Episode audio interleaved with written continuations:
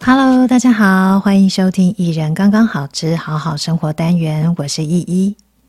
这个礼拜我的节目异于平常的开了一个小天窗，延迟了一天才播出。原因是什么呢？其实没有特别的原因，很单纯，只是这个礼拜我出现很严重的疲倦感。我检查了一下自己的状况，这种疲倦感有很大一部分是因为工作。那些人际互动的问题啦，自我期许啦，还有我自己太过追求公平正义等等的，光是来自于自我的要求就可以把自己打趴，也算是一种自讨苦吃、自寻烦恼。疲倦还有其他的原因吗？我觉得也很可能来自于前几天运动过度，已经中年的身体似乎跟不上心理。所以暂时有一点消耗太多的感觉，很像车子的油表警示灯亮了，提醒我该去加油站了。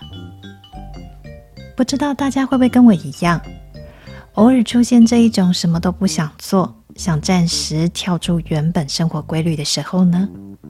我这几天的疲倦感，伴随了全身的酸痛，需要一直伸展四肢、动动手脚才会舒服一点。可是又提不起劲去跑步啦，或者是做重训。那坐下来看看书呢，也不太想翻书。那追剧呢，随便点开什么好多年前讨论度很高的韩剧也好。可是好看是归好看，但是好像又看不到心里。要不然写写文章呢，总可以吧？更不想啊，所以一直拖，一直拖，导致。来不及写脚本，节目就开天窗了。在这种什么都提不起劲的时候，脑袋好像也变得不太灵光，思考速度变得很慢，仿佛大脑里面的神经元突触都断了，什么刺激反应啦都接不起来。在这种情况下，也很像人家说的灵魂灯出。不过很有趣的是，在这一种很像大脑关机的时候。我们比较会明显感觉到不开心、沮丧、悲伤，或是闷闷不乐。总之就是比较低潮的感觉。有不少人在这种情况下会想到的解决方式，可能是来一场大吃大喝，或是疯狂购物，或是让自己置身于声光效果刺激的环境里面，让自己有开心的感觉。但是那一种被刺激产生的兴奋感，就叫做开心吗？在记录第十四世达赖喇嘛与南非圣公会图图大主教对谈的最后一次相遇，我们只谈喜悦一书中，达赖喇嘛说道：“现今的物质生活，大家似乎多半只在乎感官体验，也因此满足感极其有限且短暂，因为他们的快乐太依赖外在刺激了，例如听到音乐才觉得快乐。”有好事发生才觉得快乐，吃到美食所以快乐，没了这些，人们就觉得无聊、焦躁、不快乐。达赖喇嘛也说，快乐其实可以分成两种，一种是感官的享乐，另一种是比较深层的，那是人可以体验心灵更深层的快乐，例如透过爱、同情和宽容，这可以让人感觉到充实。关于这一小段快乐如何产生的叙述，大家有没有觉得，诶，我们平常所谓的找乐子，都是依赖外在的条件、物质享乐，才能换到暂时的开心。其实这一种获得开心的途径，还蛮容易被操控的。例如，只要断绝我们去购物、吃东西，或者是进行其他娱乐的机会，我们就没有办法开心起来了。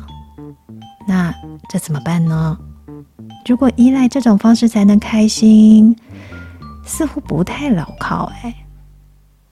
帮达赖喇嘛和图图大主教记录的作者道格拉斯·亚布拉姆写道：“有一位神经科学家理查·大卫森研究发现，人的大脑有四种回路会影响长期的情绪健康，也就是说，大脑有四种可以独立运作的能力。”帮助我们获得比较长时间的情绪健康。第一种是保持积极状态的能力，第二种是从消极状态回复的能力，第三种是专注的能力。很多冥想、静坐、呼吸、吐纳都是在培养专注力。第四种是慷慨付出的能力。这个能力可以解释为什么大部分的人在帮助别人，或者是获得别人的帮助，又或者只是看到别人获得帮助，大脑也会产生非常好的感觉。我觉得我现在非常需要从消极状态回复的能力赶快启动起来。但是如果没有办法很快速的从消极状态恢复到积极的状态，我应该要自责或者是严厉的鞭策自己吗？我当然是不太想，所以我要赶快在书里面找到大师的背书。图图大主教说，我们很容易对自己生气，认为自己应该从一开始就是超人或是神力女超人。图图大主教说，达赖喇嘛的祥和平静其实也不是一开始就完美成型的，他是经由冥想、诵经等修行的那一份温柔和慈悲慢慢增长后，他才可以变得心胸宽大，而且富有耐心。人要学习接受现实，因为如果状况无法改变，拿脑袋去撞墙也没有用，只会头痛而已。图图大主教也说，我们不应该因为有负面的想法和情绪就苛责自己。有这些想法和情绪非常自然，无可避免。当我们一心认为不该有这些想法或感受的时候，内疚和罪恶感反而会把这些想法粘得更紧、更牢。我们必须先弄清楚是什么刺激了我们的情绪。这些事情你可以练习，可以改变。但就是没有必要感到内疚。我们都是人，有时候认清自己也有七情六欲，并不是坏事。重点是能够问自己，什么时候表露出来才算是适当。以上这一段大主教的阐述，说到很多人的痛点，包括我自己。我们常常因为自己的负面想法或者是低落的情绪而责怪自己不够正向乐观。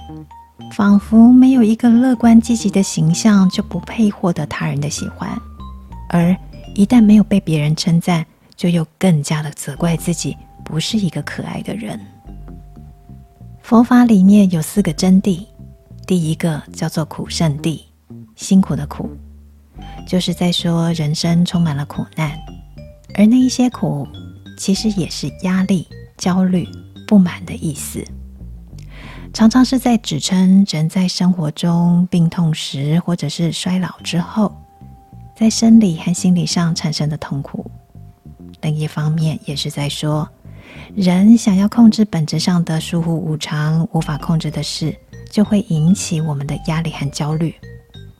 因为一旦我们企图控制，就会让我们觉得不应该发生眼前的事，而很多事情令我们心痛，都是因为。我们希望事情有不同的结果。嗯，听起来就是我们不该去企图控制那些我们根本无法控制的事情，也不要去期待那些不会因为我们期待就会有所改变的人事物。一旦我们想控制无法掌握的事情，压力就会让我们感觉到辛苦。说到控制，我们也要避免自己去控制的意图。同时也要注意，我们前面说的，我们的快乐来源如果依赖外在条件，只要那个外在的因素被阻断或者失去了，我们就有可能被操控，被剥夺自己所喜爱的人事物以及情绪，真是划不来。前面提到，很多时候我们的开心或不开心，很容易受到外界的情况的影响，简直像是被控制。但偏偏人们自己也很依赖那一些会影响我们的因素。有时候，如果太依赖，为了追求好心情或者是愉悦感，甚至会主动去追求那一些控制我们的人事物。例如，其实没有特别想吃东西，却一直在找食物，以及没有节制的进食，最后又嫌自己胖，或是吃出身体其他的负担，导致心情不好，简直是本末倒置。还有例如跟他人的互动关系，其实行礼如仪就好。但不管有意或无意，会一直想要探人隐私，而且把这一种任意跨越私领域界限的行为当作亲密感，或是拿来认证。对，你看，他喜欢我，所以告诉我这些私事。我知道他的私事，但你不知道，所以我是比较受人喜欢的，我被接纳了。如果是这一种想法，这一种情况，那些一直想要得到被接受感受的人，事实上也是把自己是谁、自己有没有价值的评断权利交给别人，自己无从掌握和决定自己是谁。还有一种情况跟身体健康也有关系，这也是我最近听到的例子。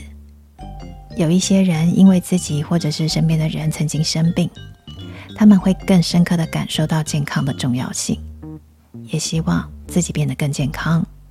更棒的是，他们会采取行动，调整好的饮食习惯，培养规律的运动频率。